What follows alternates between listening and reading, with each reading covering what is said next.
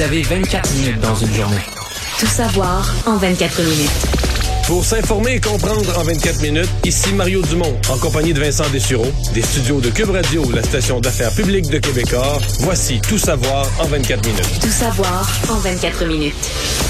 C'est encore l'invasion euh, de l'Ukraine qui retient l'attention un peu partout dans le monde euh, aujourd'hui. Pour faire un état de la situation, euh, ben, les bombardements se sont poursuivis dans plusieurs villes encore aujourd'hui en Ukraine. fait à noter, selon les Américains, selon le ministère américain de la Défense, qui bon parlait des journalistes aujourd'hui, il y aurait un nouveau, une nouvelle colonne russe de véhicules militaires qui serait en route vers la capitale Kiev et qui arriverait par le nord-est. On a vu là le fameux convoi la colonne qui est coincée depuis plusieurs jours maintenant, euh, elle n'a pas bougé. Et on semble pas être beaucoup dans l'hypothèse que c'est elle qui va se remettre en mouvement par magie puis qui va devenir l'offensive sur, Kiev. Non, et on semble avoir beaucoup de difficultés à ravitailler. Alors, est-ce que ça, va rester coincé là pour encore plusieurs jours? C'est fort probable.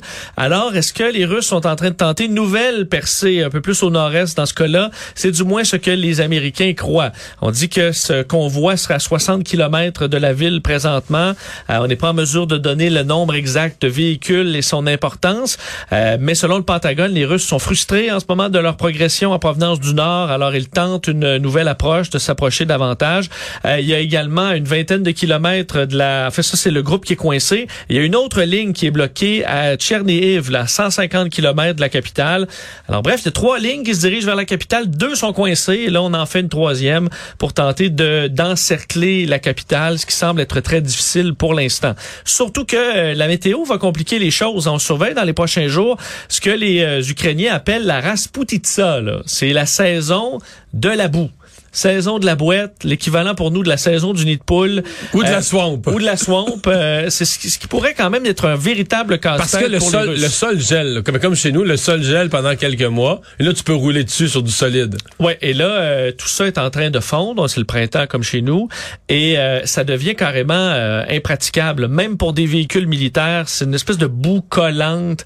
et les véhicules ne peuvent plus circuler. De sorte que les Russes seraient vraiment coincés. Ils l'étaient déjà pas mal. Mais coincés sur les routes principales, ce qui te rend beaucoup plus vulnérable que de pouvoir circuler. Il y a quelques semaines, là, toutes les surfaces étaient gelées. Les chars d'assaut auraient pu rentrer vers la capitale très facilement. Ce n'est plus le cas et ce ne sera pas le cas pour un bon bout de temps. On dit même que les troupes de Napoléon euh, avaient fait cette expérience-là lors de leur retraite de la Russie en 1812. Ils avaient été rattrapés par l'hiver à ce moment-là. Deuxième guerre mondiale, Adolf Hitler avait retardé sa grande offensive qui a, raté finalement de prendre Moscou à l'hiver 1941. Alors, euh, euh, et le, la contre-attaque des Russes avait été retardée aussi par la même saison. Alors on voit que dans l'histoire militaire du secteur, cette fameuse saison de la boue là, c'est important et on y entre et ça risque d'être un casse-tête de plus pour euh, pour Vladimir Poutine. Il y aura et ce sera surveillé dans les prochaines heures une nouvelle trêve humanitaire promise par l'armée russe. On sait à quel point euh, ils n'ont pas respecter totalement ce type de trêve jusqu'à maintenant. Mais la Russie a annoncé un cessez-le-feu à partir de demain 10 heures heure de Moscou euh, pour établir des couloirs humanitaires. Alors là, on envoie une proposition à l'Ukraine et on attend avant minuit ce soir euh, les détails sur les couloirs humanitaires qui seront réservés. Ensuite, on pourrait évacuer des civils de certaines villes, mais on sait à certains endroits ils ont été pris pour cible. Dans plusieurs autres, ils sont complètement coincés. Euh, ou d'autres, on invitait les réfugiés, on sait à se rendre carrément en Russie, là, ce qui, était euh, inacceptable pour plusieurs Ukrainiens. Alors, euh, c'est la situation en ce moment.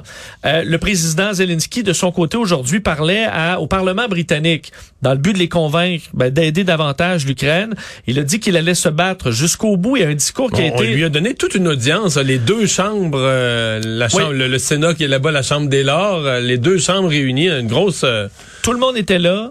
Tout le monde, semble-t-il, et on le voyait sur les images, très attentif. Il y a eu une ovation ensuite très longue de, de Zelensky.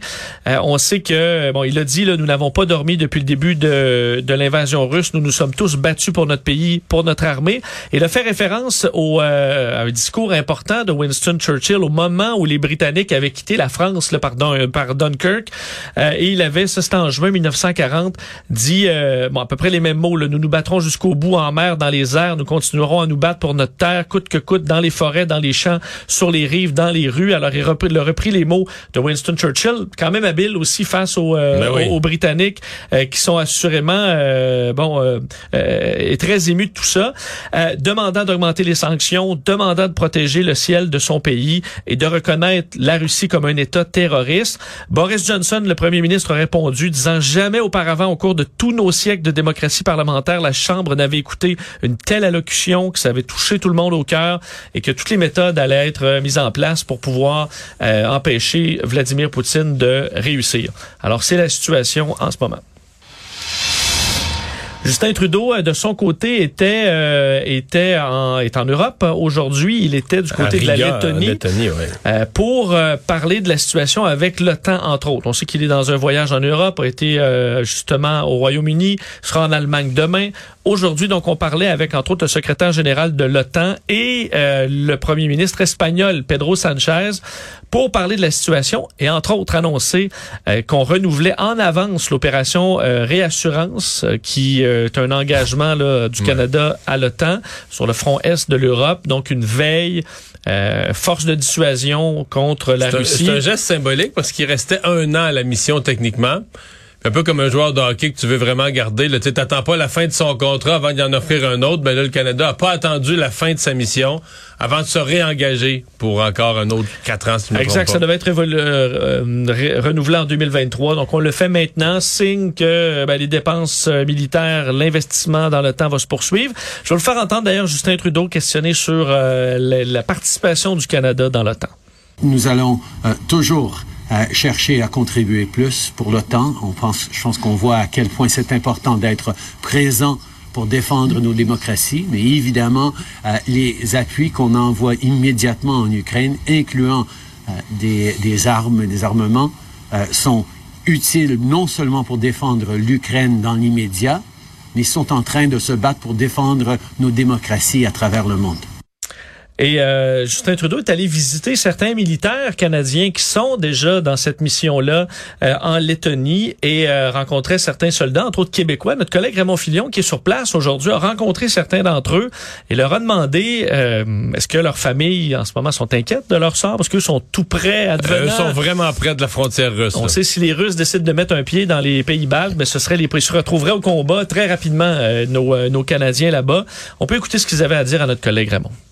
Personnellement, ma famille est, est correcte avec ça. J'ai expliqué euh, que ça faisait partie du travail. là. Fait qu'ils sont pas, sont pas inquiets pour nous. Puis, euh, quand on est dans les forces, le risque zéro n'existe pas vraiment non plus. On est toujours porté à être déployé. ou, euh, Fait que les familles, en général, sont assez bien préparées à ça. C'est sûr qu'il y a certains questionnements qui, qui en viennent, des petits textos, dire, Hey, tu sais, ça a changé un peu la situation, c'est-tu euh, c'est-tu correct? Mais tu sais, pour notre niveau, à nous, ici en ce moment, il n'y a pas eu vraiment de changement pour, on va dire, pour notre section, au plus bas niveau.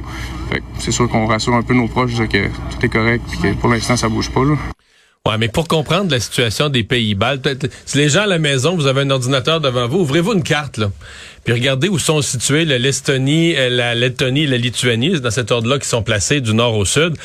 Euh, t'es à peu près à 100 km, 150 km de, Saint-Pétersbourg. T'es vraiment collé sur la Russie. Mais t'es quand même isolé du reste de l'Europe. Ça touche à la Pologne par le bout, là, par l'extrême nord-est. Puis là, il y a un port dont le nom reste jamais dans la tête, mais il y a un port militaire russe qui est en arrière. Les Russes se sont gardés une base sur la mer Baltique, qui est en arrière de la, de la Lettonie, je pense. Donc, euh, tu sais, ils sont pognés là, tout seuls dans C'est leur... Kaliningrad ou C'est ça, Ouais, exactement. ça. Donc, tu peux pas être plus isolé dans ton coin. Puis là, revoyez la même carte, mais imaginez que l'Ukraine est tombée aux mains des Russes. L'Ukraine qui est au sud. Là, t'as le Bélarus qu'on considère même plus comme un pays, qu'on considère quasiment maintenant comme une extension de la Russie. T'as le Bélarus, t'as l'Ukraine, puis eux autres sont plantés là, en haut, au nord, euh, sur le bord de la mer Baltique. Euh, de magnifiques pays, là, des, pays de, rêve, des pays d'histoire, et euh, qui font partie de l'OTAN. Et je pense que dans le, la mission, le rôle que M. Trudeau a voulu jouer aujourd'hui, je pense qu'il y a une notion pédagogique. Euh, C'est une discussion qu'on avait ce matin, puis Philippe Vincent Foisy faisait valoir ce point-là. Très pertinent, c'est que, mettons que dans trois mois, la Lettonie est attaquée, ou la Lituanie. Puis que là, on, on déploie l'armée canadienne. Il y a du monde au Québec qui vont dire, ben voyons, c'est quoi ce pays-là? On, Ouais. on savait même pas qu'il était sa carte. Puis là, on... Et donc, de réexpliquer, là, qu'est-ce que c'est que l'OTAN? Qu'est-ce que c'est le sens de l'OTAN? Euh, pourquoi la l'article 5 de l'OTAN, ben ça protège tous les pays. Le Canada, le Canada, ça pourrait même nous protéger en cas d'attaque par le Nord, là. Absolument. Par, par les territoires du Nord-Ouest, par le Grand Et Nord. les donc. Lettons euh, viendraient nous protéger en quelque sorte. Oui. Ils seraient en guerre. L'armée des Lettons viendrait nous protéger. Donc, c'est ça, le, mais de, je pense que de le réexpliquer sincèrement, là. Hey, Vincent, le- le- on, on, on- on sait pas c'est quoi la guerre, là. Je veux dire, le monde, de- encore plus les jeunes, en fait, on enseigne, on si peu l'histoire aussi dans les écoles. Les jeunes de moins de 25 ans, de moins de 30 ans, combien savaient, mettons, avant, là, avant le 20 février, là, combien savaient c'est quoi le temps? Puis à quoi ça sert, puis... hey, ceux qui ont étudié en sciences politiques, peut-être quelques-uns un peu plus intéressés par l'histoire militaire. Ben, je voyais qu'une des problématiques sur place en Ukraine, c'est la présence de plein de jeunes euh, journalistes de guerre là, qui s'improvisent avec aucune expérience, aucune équipe, pas appuyée par un grand réseau, euh, qui se retrouvent là, euh, que ça fut, écoute, pas de connaissance de terrain, et que c'est une problématique pour les gens sur place, là, parce que tu as des jeunes, du premier grand conflit dans, bon, depuis longtemps, et là se retrouvent en plein milieu de, de zones dévastées et ont pas de réseau pour les soutenir, pour avoir, parce que ça prend maintenant uniquement de grosses équipes qui peuvent aller là, ou des gens très expérimentés, capables d'avoir accès à de la nourriture quand même, des gens pour les protéger, pour les transporter, et que là, tu te retrouves avec plein de jeunes partout dans le monde, des jeunes. euh, Ils veulent bien qui- faire, ils veulent couvrir la guerre. ben oui, avoir un bon dossier euh, et que c'est, c'est- ça fait partie des problématiques. Euh, bon, par, continuons parce qu'on parlait de l'OTAN, là, des dossiers militaires, euh, parce qu'aujourd'hui, la Pologne annonçait être prête euh, à remettre sans délai et gratuitement tous ces avions MiG-29 à la disposition des États-Unis. Parce que là, il y aurait une entente entre les États-Unis et la Pologne pour pouvoir échanger des avions de chasse. Parce que les Américains voudraient fournir à l'Ukraine des avions de chasse, mais ne peuvent pas fournir des avions occidentaux parce que les pilotes ukrainiens ne sont pas formés sur ces appareils.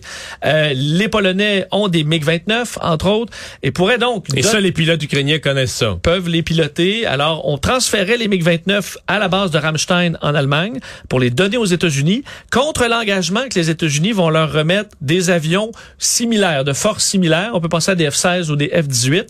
Euh, donc, on donne des avions de conception soviétique. La Pologne dit à tous les autres pays qui ont ces appareils-là de faire la même chose. Alors, de les Mais c'est euh, qui? Moi, j'ai vu la Roumanie. En as-tu d'autres? Il n'y a pas, Euh, pas tant de monde que il y ça a qui ont des la MiG. La Hongrie euh, aurait des MiG. bonne question. Ah, ça, Il y a quelques pays qui en ont et qui pourraient donc fournir des appareils qui seraient importants pour euh, pour l'armée ukrainienne. Alors on est à négocier tout pour pouvoir faire un transfert quand même assez inusité comme façon de faire, mais qui permettrait d'équiper euh, les, euh, les Ukrainiens de nouveaux avions de chasse. Tout savoir en 24 minutes. Euh, à travers tout ça, la crise des réfugiés euh, ben, ampli- s'amplifie de plus en plus. Là, on arrive à les chiffres. La semaine passée, on s'est laissé, on était à 1,2 million euh, de réfugiés. Là, on est à 2 millions de réfugiés selon euh, l'ONU. pour ça que le chiffre de 4 qui avait été lancé par l'ONU à un certain point, on va dépasser ça. Au rythme où vont les choses, on va dépasser ça. Mais c'est fou, là. Comment tu replaces dans le monde, mettons, que- mettons qu'on monte à 10 millions, 5 millions, 10 millions de réfugiés, comment tu redistribues dans le monde autant de gens? Ce sera tout un défi. Euh, D'ailleurs, on remerciait chez du côté de l'ONU euh, les, euh, les pays qui en reçoivent énormément, la Pologne, Moldavie, Roumanie, pour leur accueil exemplaire en ce moment, euh, semble-t-il. On dit que beaucoup, là, pour l'instant, ça va assez bien parce que la plupart qui rentrent ont des connexions un peu partout, quelque part en, en Europe, et sont capables d'être, de s'en aller dans ces familles-là. Mais on dit, avec la guerre qui continue, il y aura de plus en plus de gens sans ressources, sans connexion, et ça, ce sera un problème un peu, beaucoup plus difficile là, à il parle, gérer. même, il parle même d'établir des écoles temporaires là, en Pologne, euh, dans les zones qui accueillent des réfugiés. Parce qu'on voit l'arrivée euh, de façon importante. Pour vous donner une idée, là, la guerre des Balkans en Bosnie, au Kosovo, dans les années 90, c'était quand même important. J'avais eu même moi dans mon dans ma classe là au primaire euh, de, de jeunes bosniaques qui fuyaient la guerre. La, fuyaient la guerre. C'était en réfugiés là, 2 à 3 millions, mais sur 8 ans. Là, ça fait, Là, on 12, est à ça fait 2, 12 jours. millions à 12 jours, c'est ça? 12 jours. Alors, de, c'est du jamais vu, du moins en Europe. Et ce sera une question de plus en plus complexe à gérer pour les pays du monde. Et il restera l'autre question, parce que là, on, on posait la question à Justin Trudeau ce matin dans son point de presse. On a posé la question à François Legault, toujours des, des types de réfugiés. C'est permanent, mais je pense qu'il y a beaucoup de réfugiés qui qui veulent être temporaires. C'est pas que nous, on veut pas les accueillir de façon permanente. C'est pas ça la question. La question, c'est qu'eux souhaiteraient retourner dans leur pays parce qu'il y avait un beau pays. Il y avait une belle maison dans un beau pays, puis c'est leur pays, puis... Mais s'il reste rien, là, tu vas te retourner dans une ville où euh, l'aqueduc est pété, la production électrique est pétée. euh, les, les- Ben, faudra reconstruire. Oui. Je comprends que ça se fait pas en... C'est ça. Ça. On a reconstruit après la Deuxième Guerre Ah, des oui, villes oui. euh, Je comprends. entières. euh, Je comprends, mais c'est c'est des années, là. Oui, oui, non, ce sera, ce sera tout un défi. Euh, bon, un point sur la CIA aujourd'hui. William Burns, le patron, le directeur de la CIA, qui a donné quelques faits intéressants sur la vie du renseignement américain, sur la situation, disant que Poutine, selon eux, est euh, frustré, en colère en ce moment. Probable qu'il va redoubler d'efforts, essayer d'écraser l'armée ukrainienne sans se soucier des pertes civiles. C'est ce qui inquiète beaucoup euh, du côté du Congrès américain. Dit, il a l'impression que c'est une guerre qu'il ne peut pas se permettre de perdre, mais ce qu'il pourrait être prêt à accepter comme une victoire pourrait changer avec le temps. Alors, ça fait partie des espoirs du gouvernement américain. Qui pourrait baisser ses exigences. Ouais. Et là, si on dit ben, reconnaître la Crimée seulement ou une petite zone pro-russe, ou là, est-ce que finalement la liste des exigences pourrait réduire, ce serait peut-être une possible sortie de crise. Parce que j'ai vu qu'aujourd'hui, euh, le président ukrainien Zelensky, pour la première fois, a laissé entendre qu'il pouvait être négociable sur l'entrée de l'Ukraine dans l'OTAN. Ça pouvait être réétudié, ou en tout cas, qui, je ne sais pas les mots, mais euh, qui- c'était plus un absolu, là. Alors, euh, est-ce qu'on pourrait se rapprocher là-dessus? Ce serait intéressant. On évaluait aussi du côté euh, du Pentagone là, que les Russes auraient perdu entre 2000 et 4000 soldats depuis le début du conflit. On sait que le bilan officiel encore n'a pas bougé des Russes, c'est 500 là, militaires Mais ça russes date de plusieurs jours. Ben, c'est de la, la semaine passée, en début de semaine passée.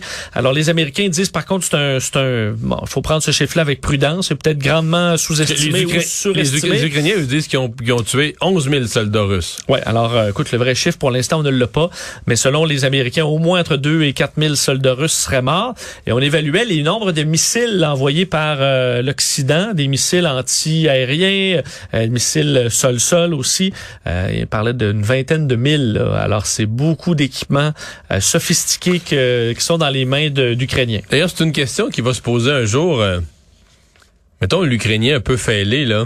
Présentement, il peut se mettre un missile dans son sous-sol pour...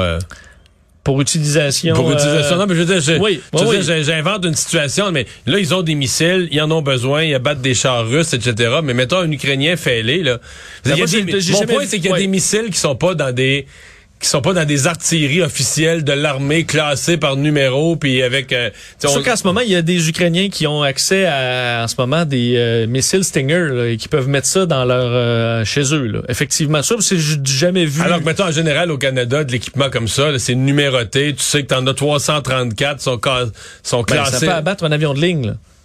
Ça peut pas traîner là. Euh, non, et ça, ce sera un, un peu comme le déminage. Après certains conflits, euh, faudra euh, essayer de retrouver le plus de cette. C'est pas, pas le problème le plus urgent en ce moment. Non non non, je comprends. mais euh, c'est une grande vulnérabil- vulnérabilité Mais on a comme pour les pas- avions de ligne. Ouais, on n'a pas beaucoup de souvenirs d'avoir vu dans un pays traîner autant de missiles. là. Ben, c'est parce qu'avec un, un, dire un Kalachnikov, là, je tu peux faire des dommages, mais tu peux pas abattre un 747 là, en- dans les airs.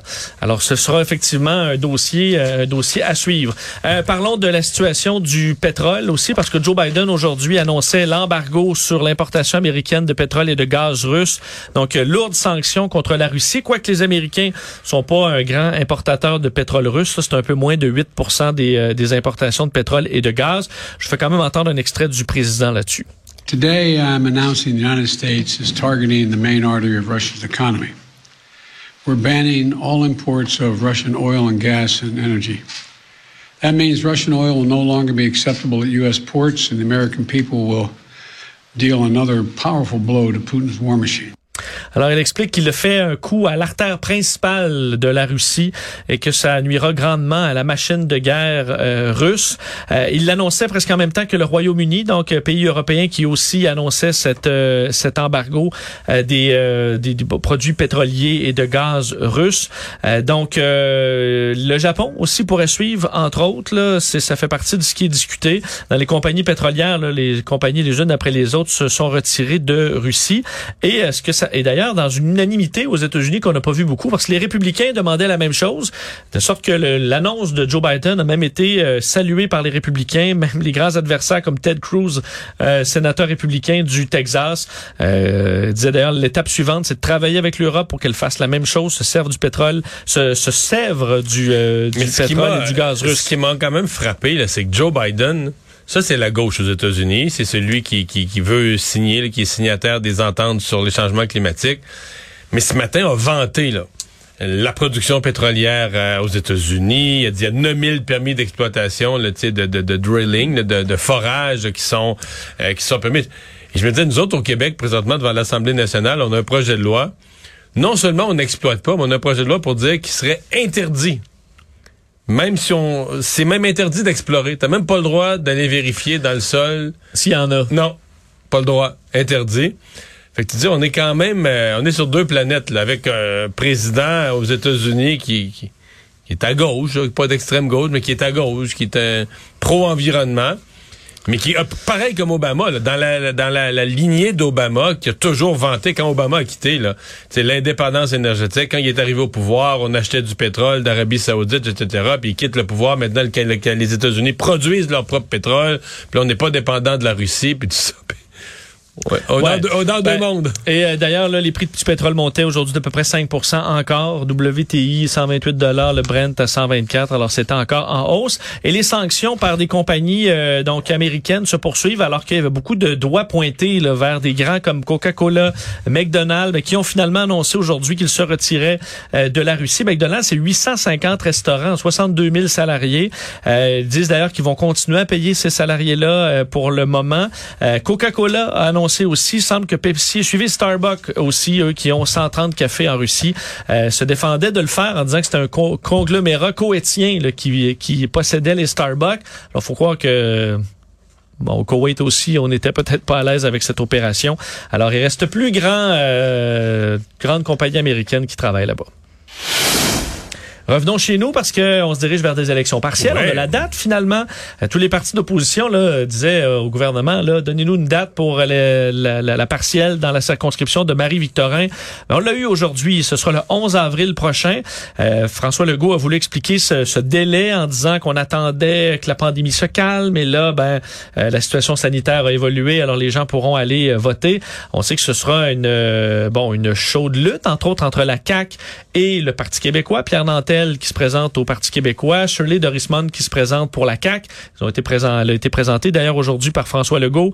Émilie Nollet au Parti libéral. On a Sofika euh, Vaitio Nat Sarma chez euh, Québec solidaire et Anne Casabonne euh, au Parti conservateur. Martine Ouellette, Climat Québec. Alors, euh, ça va... Il, ben, il y a du monde. Va y avoir, il va y avoir des cognages de porte euh, beaucoup dans la circonscription pendant les prochaines semaines. J'ai hâte qu'on ait un autre sondage parce que là, on se base, évidemment, on se base sur un sondage qui mettait à 31, 32, je sais plus combien de pourcents, mais une trentaine de pourcents nez à nez, le PQ et la CAQ. Euh, ce qui était quand même une nouvelle parce que le PQ sortait plus fort que ce qu'on attendait.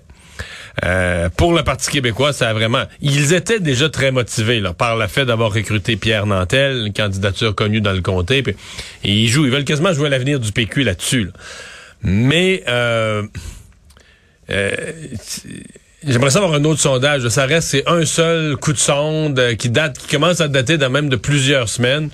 Or, pour voir est-ce qu'il y aurait un des autres, est-ce que le Parti conservateur serait plus fort qu'on pense, est-ce que Québec solidaire serait plus fort qu'on pense, est-ce que les libéraux pourraient être apparus dans le décor? Euh, ça serait intéressant de voir ce qu'il y a eu du mouvement depuis depuis ce temps-là dans le, dans le comté. Et euh, nouvelle qui fera peut-être plaisir à certains qui euh, espéraient des conséquences pour ceux qui ont voyagé euh, à bord de Sunwing, le fameux vol vers euh, donc vers le sud en pleine pandémie. Le Transport Canada. En fait, ils ont fait une fraude plus grosse. Que, en fait, c'est quasiment plus grave que tout ce qu'on avait entendu avant. Là. Ouais, parce que au moins sur les 150 passagers, 6 n'étaient pas pleinement vaccinés et recevront euh, une, une, amende pouvant atteindre au moins 5 000 dollars. C'est qu'ils avaient fraudé les documents. Ben oui, c'est ça. En fait, on n'a pas expliqué exactement qu'est-ce qui, comment ils ont pu entrer dans l'avion. Quand même une faille là. Euh, donc des faux documents là. Il peut y avoir d'autres. D'ailleurs, euh, l'amende c'est c'est la base. Il pourrait y avoir d'autres choses après. Mais s'ils ont falsifié par exemple un passeport vaccinal, ce que certains ont fait, le gouvernement du Québec a donné avait dit qu'il allait être beaucoup plus sévère. C'est plus que des amendes de, de quelques mille là. Euh, c'est des dossiers criminels. Euh, donc, euh, donc ça c'est la partie Transport Canada. D'ailleurs, c'est pas terminé, mais on voit que le dossier se poursuit, qu'il y a des enquêtes qui se font. Alors au moins six d'entre eux ont reçu des amendes allant au moins jusqu'à 5 000 dollars pour ça. Mais il y aura peut-être d'autres violations aussi. Alors qu'on regarde s'il y a eu bon sur le contrevenu à la loi sur l'aéronautique, les règlements exigences en matière de sécurité aérienne et compagnie. Alors c'est c'est pas terminé. Et je termine avec le contrat du chantier Davy. Peut-être une bonne nouvelle pour les gens gens de Lévis, le gouvernement du Canada qui va dépenser 14 millions de dollars pour aller réparer le, le Louis Saint-Laurent, donc un fameux brise-glace qui était euh, qui en avait bien besoin. Il faut tirer sa vie en attendant la mise à niveau d'un nouveau navire. Alors, euh, contrat qui permettra de maintenir environ une cinquantaine d'emplois au Mais là, chantier de Lévis. euh, oui, mais à mon avis, il faudra investir dans des brises-glaces puis des bateaux sérieux pour aller patrouiller le Nord. Là. Le comportement de Poutine amène beaucoup d'inquiétudes sur le fait que le Canada ne s'occupe pas correctement de sa de sa frontière nord, difficile à, difficile d'accès, faut bien le dire. là. Oui, mais mais de moins en moins, parce que ça Ouais. fond aussi dans ce secteur-là. Mais la question des brise-glaces, ça a l'air compliqué. Résumer l'actualité en 24 minutes, c'est mission accomplie.